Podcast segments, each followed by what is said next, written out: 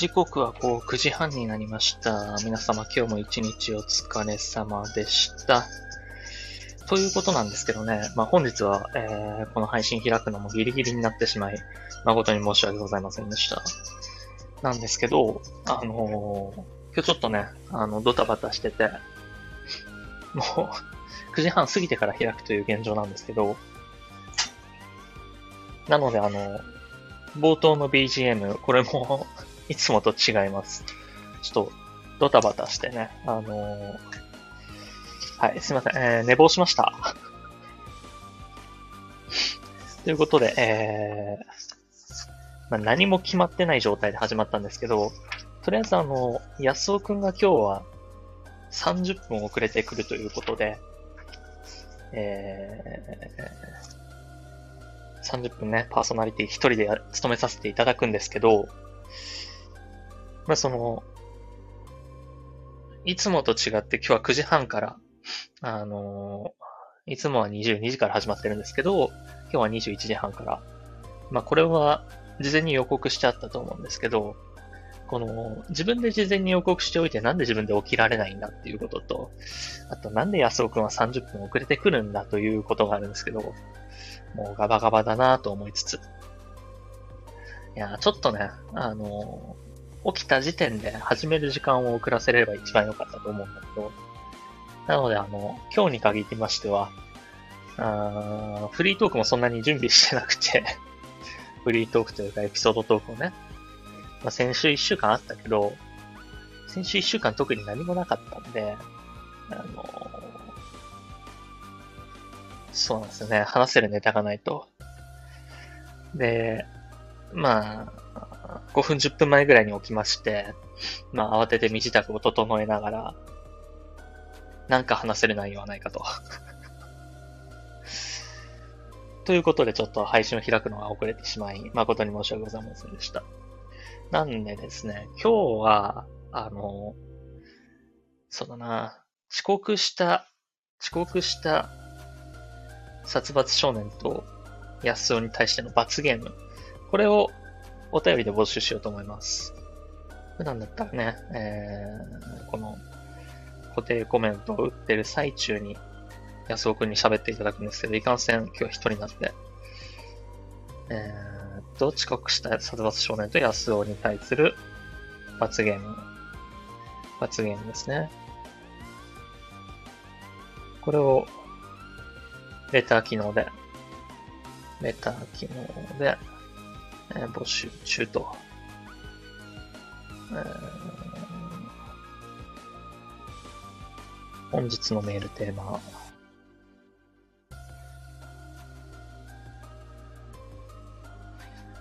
こうですね。はい、こうしておきましょう。本日のメールテーマ、遅刻した殺伐少年と安尾に対する罰ゲームレター機能で募集中。ということで、えー、もう、あの、冒頭話すことも特にないんで、早速やっていこうと思いますよ。いつもだったらね、安尾くんに喋ってもらってる間に、こう BGM を探したりしてるんですけど、もうそれも一人で賄わなけ賄わなければいけないので、もう舌が回ってないですね。寝起きっていうのが、もろバレだと思うんですけど。で、この後、あのー9時半から10時半まで配信が終わったら速攻仕事に出なきゃ仕事にも遅れるという、なんともね、あのストイックというか地獄のスケジュールでやってますけど、ということで早速やっていこうと思います。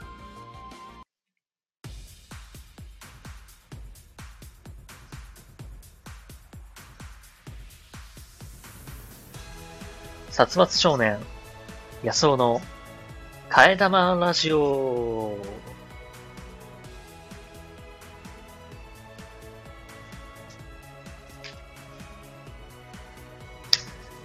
いやー、初めてタイトルコールが揃いましたね。あのー、安尾くんの声が聞こえたと思いますよ、皆様にも。はい。えー、冒頭の挨拶をされてた。えーこの番組は大学時代からの付き合いの、えー僕たち二人、今日は一人ですね。あ10時から相方が遅れてくると思いますが、えー、替え玉のように、持論を持ち寄ったお堅いトークから最近あったゆるいやばいトークまで様々な話をしていこうじゃないかというラジオです。今自分で話してて思ったんですけど、やっぱりあの、二人でやってる時と自分一人でやってる時って喋り方変わりますね。あの、安尾くんがいてくれた方が、俺も肩の力を抜いて喋れるっていう、抜いて喋れてるんだなってことが、すごくは、すごくか。すごくは違うな。すごくわかります。ということでね、まあちょっと水も飲んだところで落ち着いたので、まあ最近あった出来事ね、話していこうと思うんですけど、あのー、最近ですね、これ多分誰にも言ってなかったんだけど、あの、言う、言う必要もないから言ってなかったんですけど、あの、職場の同期が一人辞めまして、先週かな？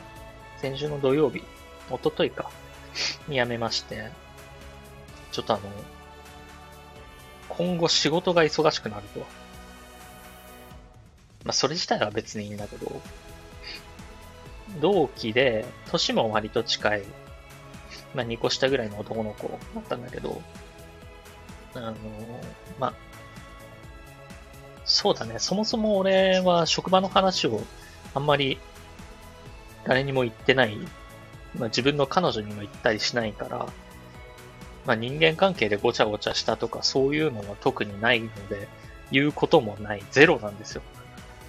職場におけるストレスはゼロなので、気楽にやらせていただいてるんですけど、なんか、割と入ったのも同時期で、年も近いのもあって、でもその子が辞めちゃったら、みんな僕より年上になっちゃうんですよ。なんで、結構まあショックはショックなんですけど、その辞めるってなった時に、まあなんか、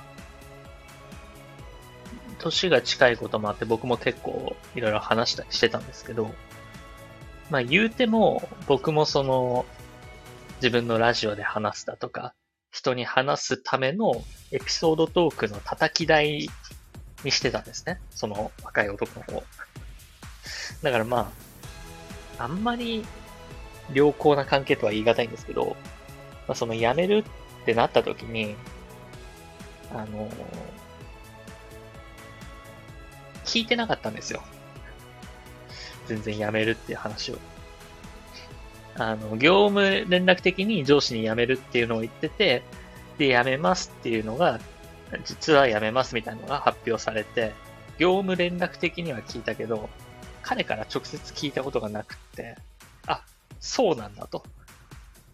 そっか、なんかちょっと、早めに、殺伐さん実は、僕ちょっと、辞めることになったんですよ。その、なんか言ってくれればよかったのになぁとは思ったんですけど、まあ、結局、僕もね、あんまり深入りはしないんで、なんで辞めるかとか理由も聞いてないんですけど、まあ、なんか次の職が見つかったのかな。なかずっと探してるみたいなことは言ってたと思うんで、まあまあまあ、良かったのかなとは思うんですけど、まあ、別にね、これにおいて、なんで言ってくれなかったのとか言うつもりもないし、僕もエピソードトークの叩き台として利用してたから、ああ、そっか、もう今後、エピソードトークの、なんか、練習台、練習に使う場を一個失ったなっていうぐらいの感情だったんですけど、あの、彼が辞める最終になって、まあちょっとね、仕事中ではあったんだけど、あの、今までありがとうございました、みたいなことを挨拶してくれて、ああ、いいよ、全然全然。お疲れお疲れご苦労さん、お勤めご苦労さんって言って。で、なんか、そしたらちょっともじもじしてて、あどうしたんだろうって思って。まあ、僕はもう仕事に戻りながら、やってたらなんか、いや、ここではこんなことがありましたね、あんなことがありましたね、みたいな思い出話をいきなりされて、いや、え？なんか、その、知的な思い出話をするんであれば、なんで言わなかったのと。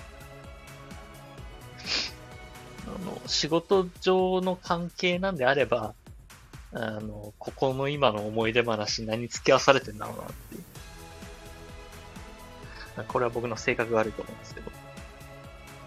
まあまあそんなこんなでね、一人辞めることになりまして、ちょっとね、職場での仕事量の負担がのしかかってくるんですけど、まあ、ね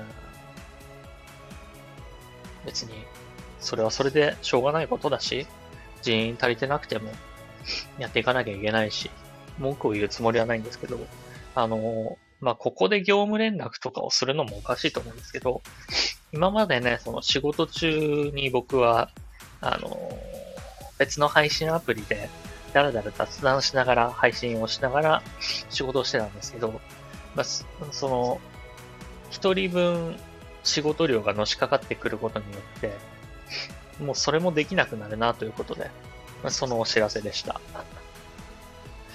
もう今週一週間通してそれぐらいしか話せる話ないかな。あとはね、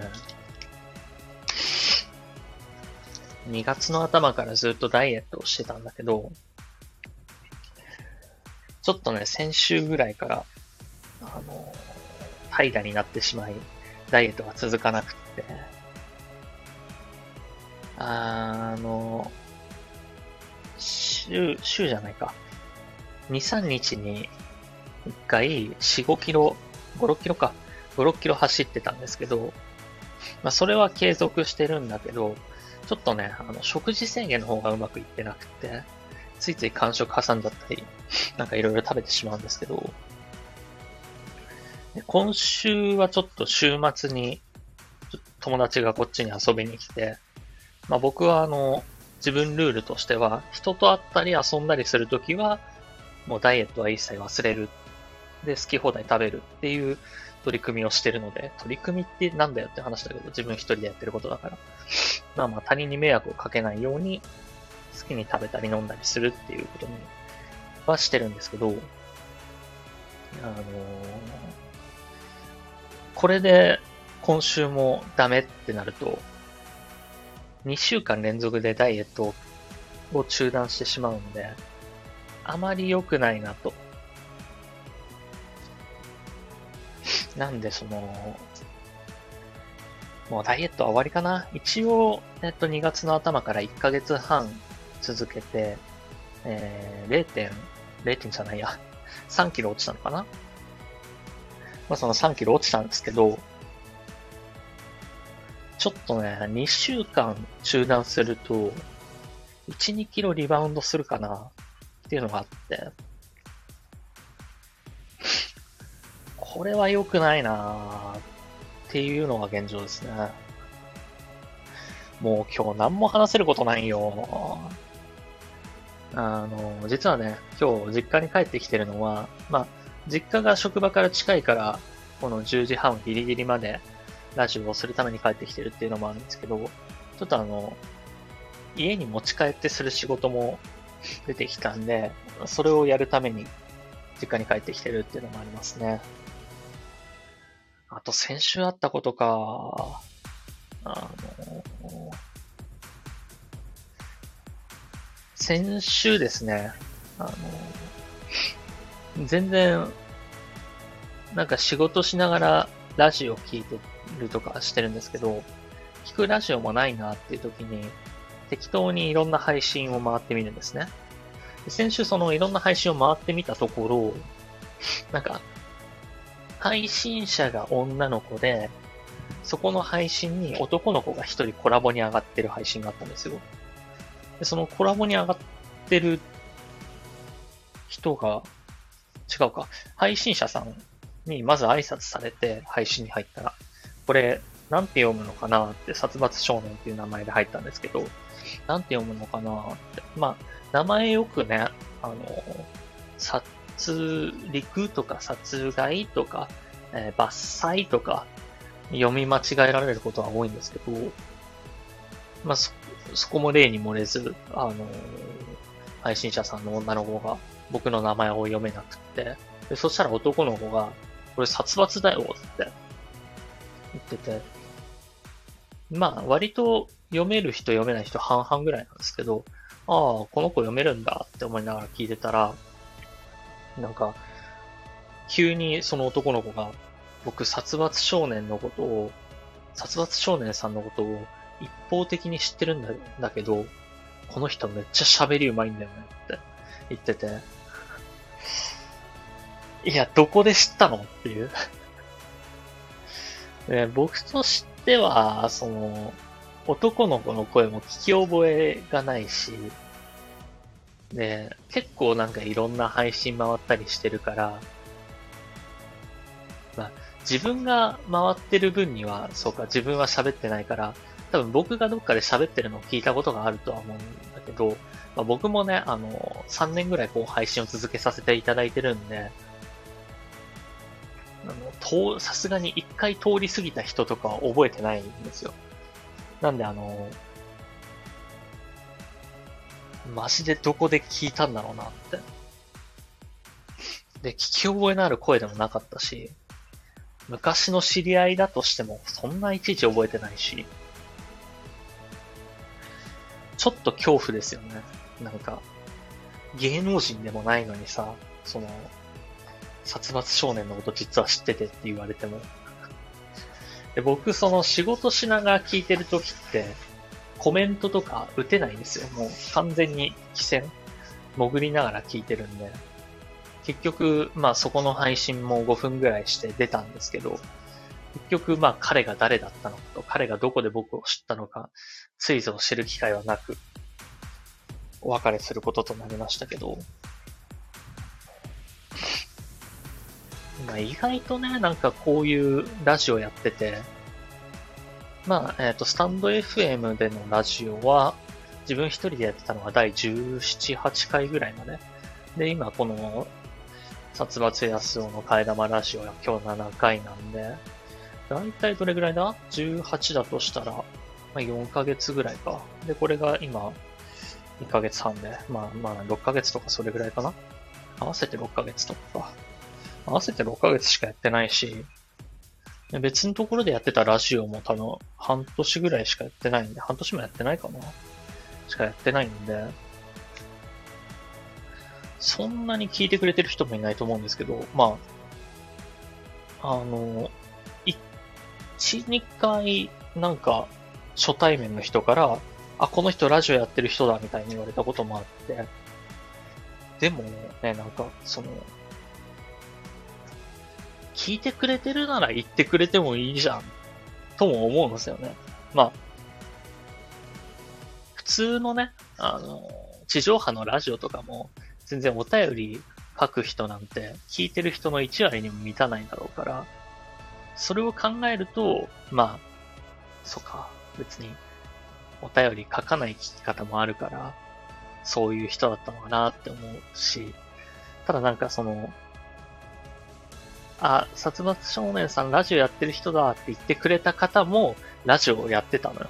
で、お便りとか募集してたから、なんかその、お便り来る励みになる、そういう大切さはその方は分かってると思うのに、あ、送ってくれてないんだと。あとその、本当に知らない人から、殺伐少年さんだって有名に扱われるの嫌ですよね。だったら声かけてくれてもいいじゃんって、なんか、別にね、気取ってるわけでもないし、芸能人ずらしてるわけでもないのだから、もう距離の近い配信者っていう形なんだから、もうちょっとね、なんか、あ、実は私もラジオやってるんですとか、声かけてきてくれたら、ね、仲良くなれるのになとは思うんですけど、ちょっともったいないなっていう。まあ皆さんもね、あの、こういう配信してる方とか声かけづらいかもしれないけど、声かけていただけることが一番励みになるんで、よかったらかけていただきたいと思いますよ。ということでですね、もう、あの、あまりにも彼が来るまで、安くが来るまで間が持たないので、ちょっと一個コーナーやろうかなと思います。そうだな、久々に、えー、っと、あのコーナーをやろうかな。なので、ちょっと BGM を変えますね。えー、BGM の用意ができてないなこれやっぱり一人喋りでね、BGM を同時に用意していくってなかなか難しくて、うまくいかないんですけど、あちょっと、思ってた BGM と違ったしかも。これ別の BGM だったわ。ということで、こちらのコーナーやっていきたいと思いますよ。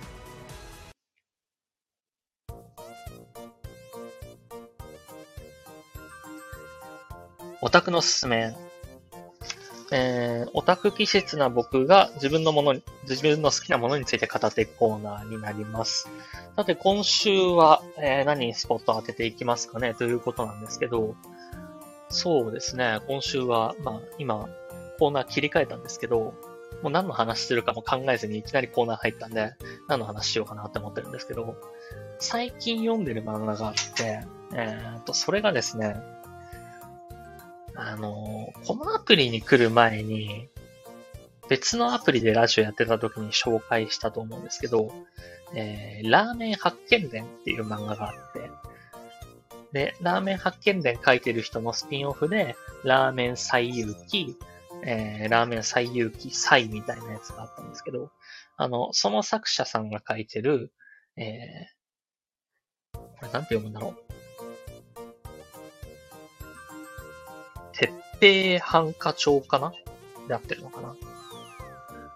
えー、これも、あの、グルメ漫画なんですけど、さっき言ったラーメン発見伝とラーメン最遊記は、まあ、ラーメンオンリーの、あの、グルメ漫画で、この、鉄平繁華町っていうのはまだ僕も読んでる途中なんですけど、あの、まあ、とりあえずあらすじ読ませていただきますね。東京神田で、えー、創作居酒屋を営む武藤銀次。店も料理も中途半端な銀次はひょんなことから江戸時代にタイムスリップしてしまう。そこで出会ったのは将軍の料理番を務める兄弟で、銀次は江戸のグルメガイドを作ることに。謎の調味料、入り酒、江戸のスープかけご飯、胡椒飯、酒粕で作る江戸江戸風カルボナーラほか、真似したくなるレシピが続々登場。江戸時代と現代とダブルでうまい大人気グルメコミックとなっておりまして、あのー、主人公が、まあ、今言ってたみたいに、創作居酒屋を営んでるんですけど、ある時、あのー、神社を見つけまして、主人公は。で、その神社の中に、祠に祀られてる井戸に落ちたら、江戸にタイムスリップしてしまったと。で、その江戸で料理番を務める兄弟から、あなたは不思議な料理を知ってますね、と。一番最初何作るんだっけなマヨネーズを作って振る舞ったら、いろんな料理知ってますね、みたいなことになって、で、江戸でいろいろ料理を作っていって、で、江戸からいろんなインスピレーションを受けて、自分の創作居酒屋でもいろんな料理を作っていくっていうグルメ漫画なんですけど、まあ、なんか話の持っていき方とか、まあ、あの、料理の知識とか、いろいろ書かれてて、すごく美味しいグルメ漫画ですね。まあ、もともと、あの、ラーメンの方の漫画もすごく上手に書かれてて、まあ、ストーリーも練られてるんですけど、これもね、すごいいいです。まだ、えー、20話ぐらいしか読んでないのかな。一応今のところ公開されてるのが、全98話あるんですけど、こちらはですね、えー、今、漫画ワンさんで、えー、4月1日までの期間限定で連載されてるので、あの、ぜひ、よろしければ読んでいただければなと思います。無料で読めるので、えーと、無料で1日8話まで読めるのかななので、えー、ぜひ読んでいただければなと思います。あとですね、えー、っと、他にも紹介したいものがあったと思うんですけど、なんか4月に始まるものとかあったかな？あ、これも紹介しておこうかな。これはでもね、どう紹介していいのかわかんないんですけど、まあ、オタク気質な僕。のオタクの言動となっている一つなんですけど、フリップサイドという、フリップサイド、フィリップサイド、フリップサイド。フとフィの中間ぐらいの発音でフィリップサイドって言わなきゃ、フィでいいのかな？フィリップサイド。っていうアーティストさんをご紹介しようと思うんですけど、フリップサイドさんは、えっ、ー、とですね、八木沼聡さんっていう、えー、作詞作曲編曲を務める、えー、ライブだとキーボードを担当される方と、えー、声優南條吉野さん、ボーカルを務める、え、二人組のまあ、ユニットなんですけど、えー、一番最初はなんだ、ファーストシングルは、オンリーマイレールガン。まあ、アニソンを少しでも知ってる方だと知ってるとは思うんですけど、とある科学のレールガンのオープニング、第1期オープニングのオーリーマオンリーマイレールガン。これを、えー、歌ってるのがフリップサイドで。で、まあ当時、フリップサイドのオンリーマイレールガンはめちゃくちゃ流行ったんですけど、まあ、僕も聞いたことはあるぐらいで、あの、フリップサイドのレールガンって、いつなのかな ?2008 年とか6年とかかな？そんな結構昔なんですよね。で、僕がフリップサイドを知ったのは、まあ、南條吉野さんを知ったところから入ったんですけど、フリップサイドの最初の、一番最初に行ったライブが、2014年とかだったんですよね。2014年なんでライブ行ったかっていうと、まあ、当時、ラブライブが大好きで、で、ラブライブに出てくる声優さん全員好きだったんですけど、あの、いろんな声優さんの、そのラブライブに出てくる声優さんのいろんなイベントに行ってる中の一個だったんですけど、オンリーマイレールが2009年なんで、えっ、ー、と、13年前ですね。で、僕がウェブサイドの一番最初のライブに行ったのは2014年の、えー、横浜アリーナのライブだったと思うんですけど、それがね、えっ、ー、と、安尾くんと二人で行ったんだけど、なんで行こうと思ったのかな。まあ、いろんな声優さんのライブに行ってる一環だったんだけど、まあ、最終的にそのラブライブの声優さんの誰を追うかってなった時に、フリップサイドと南條吉野さんを追うことにしたんですけど、それが何でかっていうと、フリップサイドのさっき言った、えー、作曲編曲キーボードを務めてる八木沼聡さんという方が、あの、僕と出身が一緒なんですよ。千葉県浦安市生まれ育ちで、っていうところにちょっと運命を感じて、あ、じゃあこれはフリップサイドだなと。で、これはなんで吉野さんを、俺は追う、追えっていう、なんか、おぼし飯なんだなって。他にもなんか理由あったと思うんだけど、ちょっとパッと思い出せない。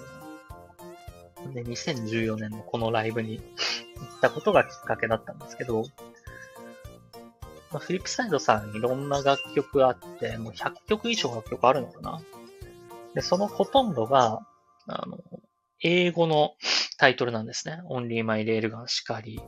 あと何があったかな何にも出てこないかな。まあ、シークレットオブマイハートとか、全然マイナーな曲しか出てこないけど。全部、2曲ぐらいかな。あの、日本語のタイトルは。ほぼほぼ英語のタイトルなんですけど、僕がその2014年のライブで一番すごいなって思った楽曲が、えー、ホワイトバード。これ前流しちゃったかな流したというか紹介しちゃったかなもしかしたら前あの別のラジオで紹介してると思うんですけど、ホワイトバードっていう曲で、でこの曲って、えー、結構長いんですよ。ホワイトバード自体は、えー、曲の時間どれぐらいだったかなちょっとね、あの、唐突に、このオタクのおすすめのコーナーも始めてるんで、何の準備もできてないんですけど、紹介するための準備とか。ホワイトバードは、えー、曲がですね、全部で6分51秒あるんですね。で、この6分51秒の中で、放送が2分3分ぐらいあるんですよ。歌い終わってから、あの、後の BGM が2分3分ぐらいずっと長く続いてて、で、そのライブでやると、まあ、ボーカルはもちろん南條吉野さん、キーボードが八木沼聡さんで、で、まあ、バンドメンバーもいつも固定なんですけど、まあ、この二人がメインでやってるから、結局、えっと、単独のライブだと、この二人がいつまでもず出続けなきゃいけないっていうことで、この二人が着替えたり、なんかはけたりする時間を作るための曲でもあるんですよ、ホワイトバードって。で、その時に、その、ライブ自体もそんなにまだ行ったことがなくて、まあ2、3回とかだったかな。で、そのライブ初めて行って、この、バンドさんたちが奏でる音を肌で感じて、うわ、ライブってすごいなと。歌ってる人がいないのに、もうはけて着替えに行ってるのに、あの、ベース、ギター、ドラムだけで、こんなに肌を震わせてくれるんだと。ってなった曲が初めて、2014年でフィリップサイドのライブ行った時のホワイトバードだったんですね。なんであの、すごいいい曲も多いんで、ぜひ聴いてほしいんですけど、でなんで今日ご紹介したかっていうと、そもそもフィリップサイドっていうのは、あの、ボーカルが南條吉野さんなんですけど、で、南條吉野さんって第2期ボーカルなんですね。その前に第1期のボーカルの方がいて、今第2期のボーカルをやっていただ、やってるんですけど、あの、その南條吉野さんが4月でフリップサイドを卒業するということで、あ多分まあ、今後もフリップサイドとしては、ボーカルを入れ替えて、活動していくのかな？わかんないんですけど、しばらく休止の時間に入るのかもわからないし。ってなってて、で、4月にライブがあるんですよ。あの、卒業ライブかな。それがあるんで、まあ、いい機会だなと思って今日ご紹介させていただきました。ということでね、えー、ちょっとここいらで、ようやく安尾くんが到着したようなので、上がってもらいたいと思います。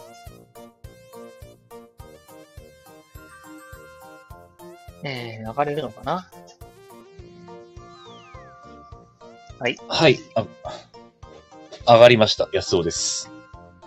はい。えー、と、登壇ですね。なんで遅刻したんですか？えー、スノボ行ってたからです。で、帰りに、まあ、彼女を家に送って、はいで、今、30分ちょいすぐらいに帰ってきて、うん。荷物をある程度片付け、今。ちょっと板がまだ車の中なんですけど。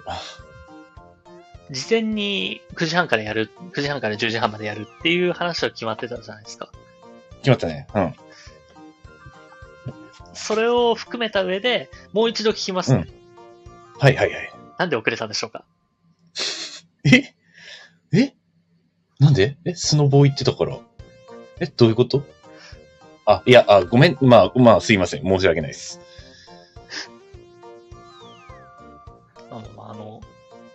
今日のねん、メールテーマ見てもらえればわかると思うんですけど、はいはいはい。あの、僕も寝坊して、9時30分30秒ぐらいに配信を開くという愚行を犯しまして、なるほど。はい。あいや、でも別に30分だったらいいんじゃないか。えいつもだったらね、あの、まあ、10時スタート、10時に喋り始めるから、まあ、10時3分前ぐらいには配信を開いてるんですけど、うん。あの、まあ、キャストに残すようだったら全然何時から始めても1時間残ってればいいんですよ。うんうん。だけど、あの、配信を聞きに来る人 で、えー、のために、まあ、先に開けとかなきゃいけないわけじゃん、要するに。うん。そのために、えー、3分前には始めるんですけど、それはあの、はい30秒過ぎてから始めまして、はいはい。あの、ここに至るまで、えっ、と、30分間、うんトークをしてたんですけど、まあ、はい。気になるんだったら後で収録聞いてみてください。ああ、わかりました。とてつもない地獄だったっていうのと、まあ、僕がね、あのー今日何もトークを用意してこなかったんですよ。なるほど。で、先週特になんか、ね、思い出深いエピソードとかもなくって、うんうんうんうん。なんもない話をだらだらだらだら30分続けて、あの、言うたらあ30分間ただ、あーって言ってただけなんですよ。あーって30分間ずーっと言ってたんで、あの、実質放送事故っていうことと、はいはい。あまり普段はこう、リスナーさんに触れないんですけど、トーク中とか、うんまあ、あのお便りが来たらお便り読むぐらいで、コーナーだったらコメントに問いかけるコーナーとかやってるじゃないですか。うん。あの、あまりいつもは触れないことをちょっと今言うんですけど、うんうん。30分間リスナーゼロで一人で喋ってましたね、ずっと。なるほど。しんどかった。ああ、寂しいやつ。心が何度も折れましたね。あの、まあ、アーカイブに残るから、まあ、いあの、話はするけれども、そうそう、だから、リアルタイムでで聞いている人がいないという。そうメールテーマ用意してるけど、メールも来てないです、今日は。はい、はい。もうおしまいだ、こんな。悲しい。悲しいな。いや、何のために俺9時半から今日わざわざ実家に帰ってきてやってるんだよ、本当に。いや、でも、まあ、それでもやるのは非常に、あの、素晴らしいそうだね。まあまあ、こうね、初めて聞く方もいるかもしれないですけど、まあ、冒頭にも挨拶しました通り、えーっと、大学時代からの友人の、えー僕と、僕殺伐少年と安尾くんがお届けするラジオとなっておりますが、はい。えーいつもだったら、まあね、10時から11時まで毎週月曜やってるんですけど、今日はちょっと僕の仕事の都合もありまして、うん。9時半から10時半。はい。で告知はしてたんですけど、うん。まああの、配信者も相方も、えーリスナーですら、その時間に来れないっていう、何のための告知だったんだっていうね。すごいね。だ、誰もいない、すごい、あの、本当の無ってやつね。本当の無の中、もう真っ暗闇の何もわからない空間で俺は一人で、あーって。あーあの、時計もないから今何時、どれぐらい時間経ってるかもわからないって。あの、完全な真っ暗闇で、あの、30秒後にちっちゃい明かりがポッてついて、それが30分間。30分、あの、ただ30分後にこの安尾くんという光が差し込むっていう情報だけはあったんで、ただ、えっと、一つ、一つ言わせて。はい、はい、はい。32分でしたよね。あー確かに入ってきたのは、あの、そうですね。30、うん、うん、そうだね。まあ、あの、ちょっと申し訳ない話があって、はいはい。えー、まあ一応片付けして、うんまあ、9時50分過ぎか、54分かな。ぐらいには、あの、とりあえず、す椅子に座れる状態になって。うんただ、配信前に気持ちを落ち着かせたくて、一服してから参加しました。そう。気持ちを落ち着けるなら配信聞きながら落ち着けてよ。いや、もう配信聞いたら俺の中ではもうスタート入っちゃうから。あいや、聞く前に一回と。なんか一人で喋ってんな、みたいなの覗いてればいいじゃん。いや、だって覗いたら分かっちゃうでしょ。俺が来たみたいな。わかるけど、多分、その場合でも、うん。10時にならなきゃ招待しな、どうなんだろう。その、その時点で招待するか。うん、うん、うん。まあ、あの、そのくらいっていう。ただ、その、うん俺は気持ちを落ち着ける時間もなく、まあ寝坊した俺が悪いんだけど、俺は気持ちを落ち着ける時間もなく、うん。なんならあの、この放送スタートした時、うんえーまだズボンを履いてなかったんですよ。はい、はい。慌ててシャワーを浴びて、まあ仕事前なんで。うんまああうの、ん。このラジオが終わってから、うんシャワー浴びたら時間がないんで、シャワー浴びてる時間もないんで、ラジオが終わったらバツンと切れて、速攻、あの、実家を出なきゃいけなくって。そういう状態で始めたんで、はい。あのー僕は心を落ち着ける余裕がないどころか、マイナスからのスタートだったんですね。何にも用意してきてないし、フリートーク。はい。はい、はい、はい。もう本当にあの、冒頭30分聞いてください。あ、わかりました。ちょっ来週、と、あの、来週、後で来。週ちょっとその話をしよ あ、オッケー。反省会を来週。う。来週ね。そうだね。なんであの、この罰ゲームも特に決まってないんで、はい、はい。あの、そうだね。あの、多分、収録で聞く方もいると思うんで、もし、このうん収録で、今回のラジオを聞いた方いましたら、僕ら二人と、まあ、できればね、この、僕はもう30分喋ったのが、これ罰ゲームでいいんじゃないかなと思うんですけど、30分暗闇の中で、あーって言い続けたのが罰ゲームでいいんじゃないかなって。もう、もうすでに食らってる可能性はあるね。うん。だからね、あの、っていうことを言うと、おそらくうんお便りで届くのは、安尾くんにも同じことを30分やらせてくださいとかだと思うんだけど、いや、それは違うよ。あの、主催者だからね。殺伐さんが。いやだ俺は、ばばあの、でも、ラジオにおけるうん二人の関係値は平等じゃん。っまあね、まあね。ていうことは、ってことは、殺伐がやったんだったら安尾も同じことをやるべきだと。いや、でも、平、うーん、平等だな。いや、難しいな。まあまあ、それが一番妥当な罰ゲームだと思うんですけど。ガチ、いや、まあ妥当か？何か、何か、俺の方が辛くねえかな。おかしいな。何か聞いてるリスナーさんで、あこれいいんじゃないかなっていう罰ゲームがあったら、えーレター機能を使って僕にお届けしていただければ、来週読み上げると思います。はい。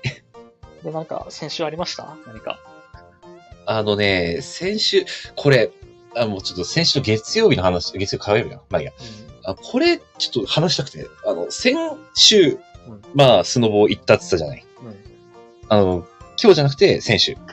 で、その時、俺、あのー帰る時にレストハウスから出る時、うん。まあ、出入り口1個なんだけども、あの、エスカレーターを降りて、で、右側に出入り口があるのね。で、あの、その右側の出入り口1個なんだけど、その奥側があ出口、手前側が入り口っていう作りだったの。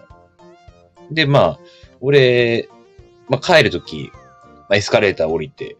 で、えー、ちょ、出口側に、ちょ、人が見えたのね、一人、うん。女性が。で、なんとなく、あの、その人を避ける感じで、俺、入り口から出たのよ。うん。でそしたら、その女性の隣にもう一人人がいて、うん。で、まあ、俺が最初に見えた人は、出口から入ってくれた。うん。でも、もう一人の人が、まあ普通に入り口から入ろうとして、で俺が入り口から出てくるもんだから。うん俺が通り過ぎ際に、あの、なんで入り口から出てくんだよみたいな感じで、言ってるのが聞こえたの。うん。ちょうど俺の真横ぐらい。俺最初、友達に向かって、友達に向かって言ってるんだと思って、あの、普通にスルーして、うんちょっとしてから、あれ？言葉的に俺に言ってるやん。ってなった。で、それでね、すごいモヤモヤしてて、あの、会社でね、後輩に話した時にその話を。あの、後輩がね、その子ギャルでした。みたいな感じで聞いてきて、まあ、ギャルっぽい感じではあったけど、うん。あ、じゃあ大丈夫です。うん。あの、その場で正義振りかざしますけど、大体他で何かやってますから、つって 言われて、俺はすごい、あ、そうだね。ってなった。なんで、非常に。今の振りからしたら、あ、ギャルだったらそれ僕ですよ、一緒にいたのっていうのかと思ったのに。そんな奇跡は、そんな奇跡あったら、もっとびっくりしてる。ちょっとね、あの、すごい、あの、心に響いた言葉だったからね。まあ、完全に、そう、正しい人はいないよねって思った。でも、もやもやが晴れた話。それは、出口側から出ればよかったんじゃない？それはそう。間違いない。いや、俺ね、その出口、出入り口、その直前に、直前じゃないな。その前に、あの、俺が入るときよ。あの、俺の前に、おじいさん5、6人が集団で歩いてて、あの、出口からも入り口からもなんかランダムに入ってたのよ。うん。で、なんか俺もその流れでランダムに入っちゃって、なんか俺の中で、まあ、ランダムでいっかってなっちゃってた。あのーそれは、僕としては、あの、友人の僕としては、安尾君のあよくないね持ちたいところだけど、いや、良くないと思うよ。結構ね、うんわかるそれはあの、常日頃から思ってまして、うん。守ってないやつが多すぎると。あのね、ちょっとね、ただ、もう一つ言い訳すると、はいそそこの、あの、建物の作りも悪い。あの、今、出入り口、あのまあ、一つの中が仕切られてって言ったんだけど、うんそう、出たところが、まあ、6畳ぐらいのホールになってて、で、またもう一個出口があるのね。うんで、その出口には何の仕切りもないのよ。だから、なんか、あの、まあ、出入り口で分かれてるのは、検温器が置いてあるから分かれてるあんだろうけど。でも基本的にあなんかさ、うん。ああいうところも全部左側通行じゃない？そうだね、そうだね。うん。まあ、ちょっとね、まあ、実際俺が悪いのは悪い。悪い、分かってたから、ちょっと、ただ、なんか、言われてしまったことに対して、あと自分であんまり意識せずに歩いてしまったことに対してももやもやした。けれど、その後輩がね、。今後はねうん、今後は左側に行くしかない。そうだね、もう気をつけて。それは、あの、安尾くんが100%悪い。まあ、そう、あの場ではね、あの、もう取り付けようがない。うん。俺が悪い。これは、これがね、俺いつも思うのが、まあ、左側通行じゃん。で、出口、入り口書いてあって、うんうん。まあ、その、出口から入ってくる人とか、うんで、僕の近所のスーパーとかもそうなんですけど、うん。入り口から建物に入ると、うん。その、通路が長いのね、ずーっと。ああはいはいはいはい長い通路行った先に食料品売り場があるんだけど、うん。その通路も、真ん中になんか、出店みたいのが出てて、まあ物が置かれたりしてたり、うん、うん、うん、うんうん。まあだから2本の道ができちゃってるんだ、その物が置かれてるから。うん。だから、その、まっすぐ行けばさ、うんいいわけじゃん。食料品売り場まで。そうだね。で左から入ったんだったら右の道に行くことなく、まっすぐ行けばいいのに、うん。その右の道を歩いてくる人がいるんですよ。はい、はい、はい、はい。僕が食料品買って左の道を歩いてたら向こう側から歩いてくる人がいるんだけど、うん、うん。この左側通行ができない人ってうん、車運転したことない人なんだろうなって思うようにしてるから。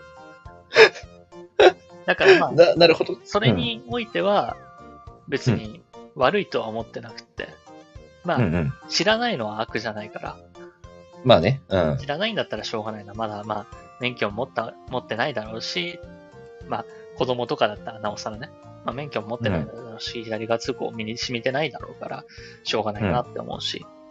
うんただなんかいい年したおじさんとか、ね、おばさんとかだと、ああ、免許取らなかったんだな。まあ、いい年したって言うと言い方あるか。まあ、免許取らなかったなって思うし。うんただその、免許を取って知ってる上で右側を歩いてるんであれば、うん。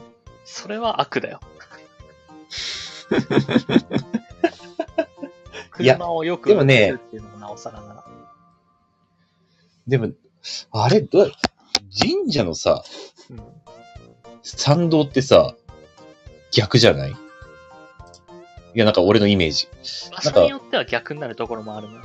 あの、それこそ、うん。えーっと、あの、階段で、まあ歩道橋とか想像してくれればわかりやすいと思うんだけど、うんうん。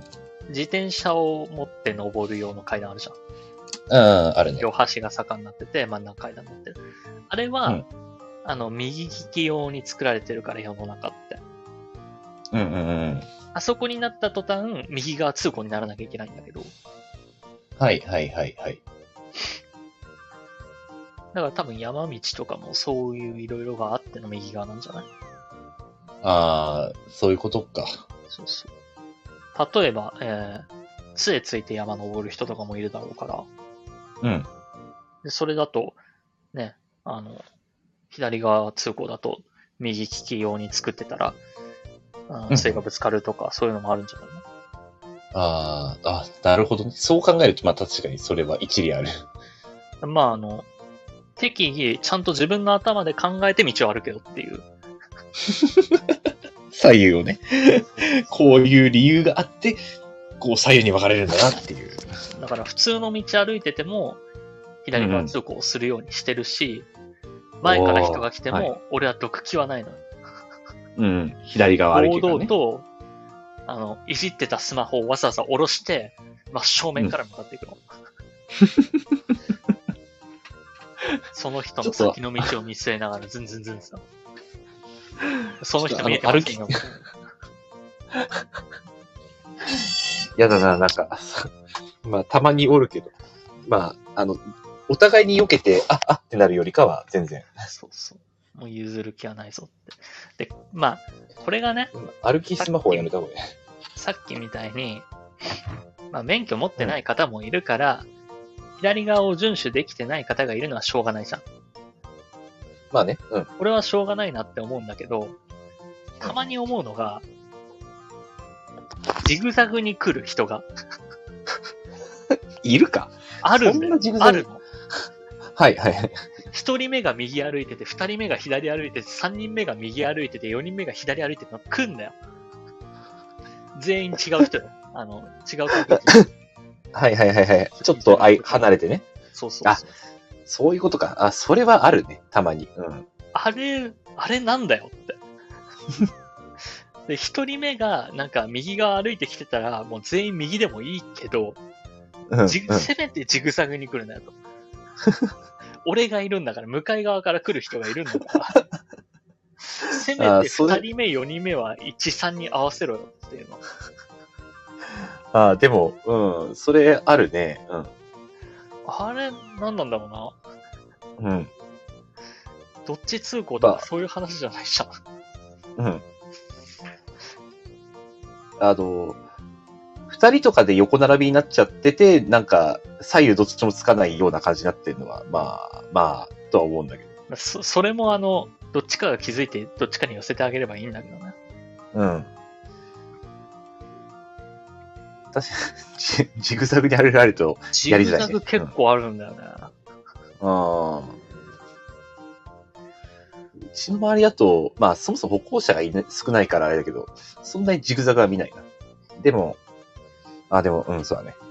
たまにいるけど。前見て歩いてない。あれこそ何も考えてないよなって思うんだけど。見えてないのかどうなんだろうね。抜かそうとするときはどうしても、あの、まあまあ。横に出るけど。でも思い返してみると前見て歩いてないんだな。特に携帯いじってる動画でもないんだけど。う、うんんまあ足元見て歩いてる。そうそうそう。うん。まあ、いるいる。うん。とりあえず前を見て歩きましょうっていう話だな。そうだね。本当にね。ジグザグは、なんか、うん どう生きてきたんだろうなって。この人たちは。育ちが悪いとかでもないじゃん。なんか、あの、今までどうやって道を歩いてたんだろう、この方たちは。まあ、大体寄ることが多いよね。あ駅とかでもそうだけど。大体こう、なんかある程度こう流れが決まるけど。あとは、人がまあ中途半端に少ないと、かな？僕、夜勤じゃないですか。うん。で夜勤終わりで、うちの最寄り駅から降りた時って、うんすごい反対側から人が流れてくるんですよ。はいはいはい。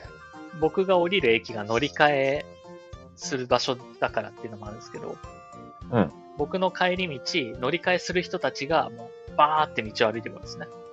うんうんうん。普通の歩道を4列になって歩いてくるみたいな。はいはいはい。ああいうのたちが。うんで、その行列が100メートルぐらい続いてるみたいな。うん。あるんですけど、まあ、それでも俺は左、一番左、わざわざ一人分のスペース取って歩くけどね。もう携帯見ずに真正面見据えながら、下見てる大人たちをかき分けて、もう肩ぶつけながら、すごい、偉い。偉いというか、なんというか。もう、もう俺、その場に合わせるわ。だって合わせたら通れないもん。いつまでも通れないから。そうだね。まあ、あんまし、改札とかでもたまにあるけどね。あるね。駅の。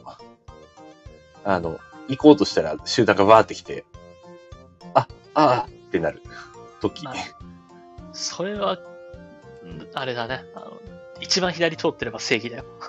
そうだね。うん、改札はそうだね。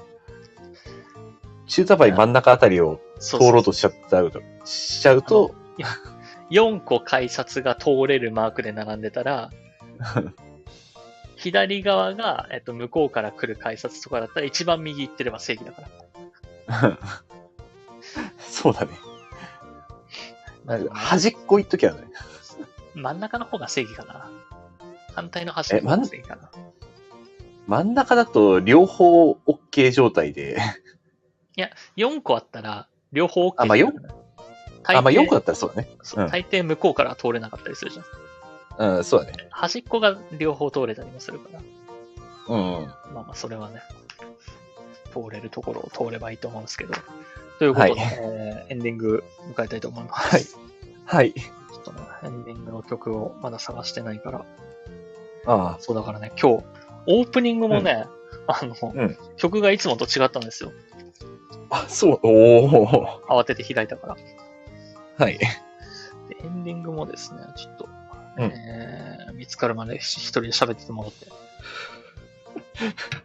今ちょっと、あの、歩行については喋り尽くした感があって、さらに何喋る自転車とか。あ、自転車とかね、俺結構迷うんだよな。あ迷うっていうか、あの、車と同じ方向を意識するんだけど、ここで右曲がりたいんだよなっていうところから横断歩道は結構離れてると、どうすりゃいいんでこれ、反対側走るしかないよなって思うときは結構ある。自転車だと。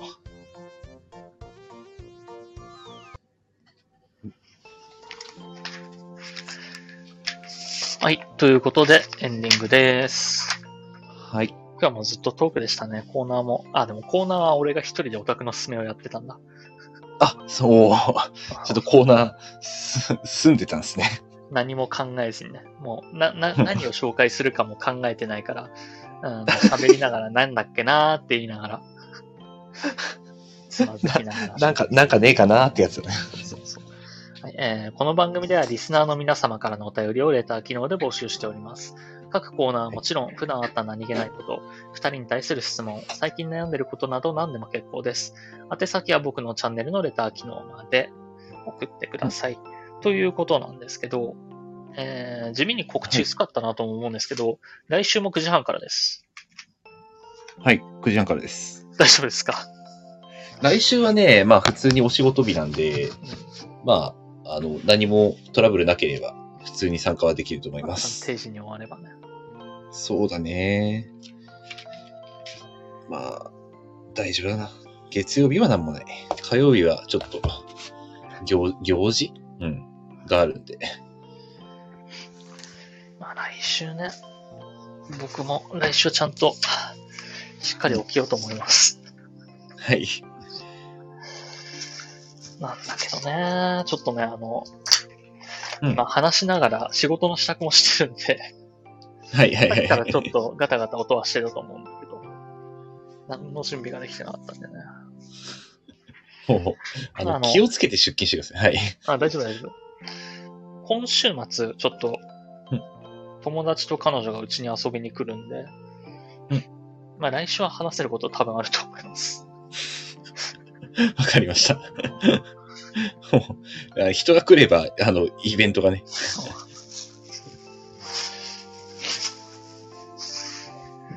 えー、ということでですかね。あと、はいなんか、ないですか？告知とか、今日の振り返り。今日の振り返り。まあ、まあ、あの、ちょっとじゅ10時ね、もうちょい早く、あの、気持ちを食べて参加したいと思います。今日の振り返りとか今日の反省になってるけどね、これ。そうだね。えーそれでは皆様ゆっくりお休みください。安尾くん。えーはい一人暗闇の中であーと言ってた頃の僕に対して一言どうぞ。あ孤独に耐えて、耐えつつもみんなに明かりを照らしてあげてください。夜勤頑張って。それでは今週も頑張りましょう。以上です。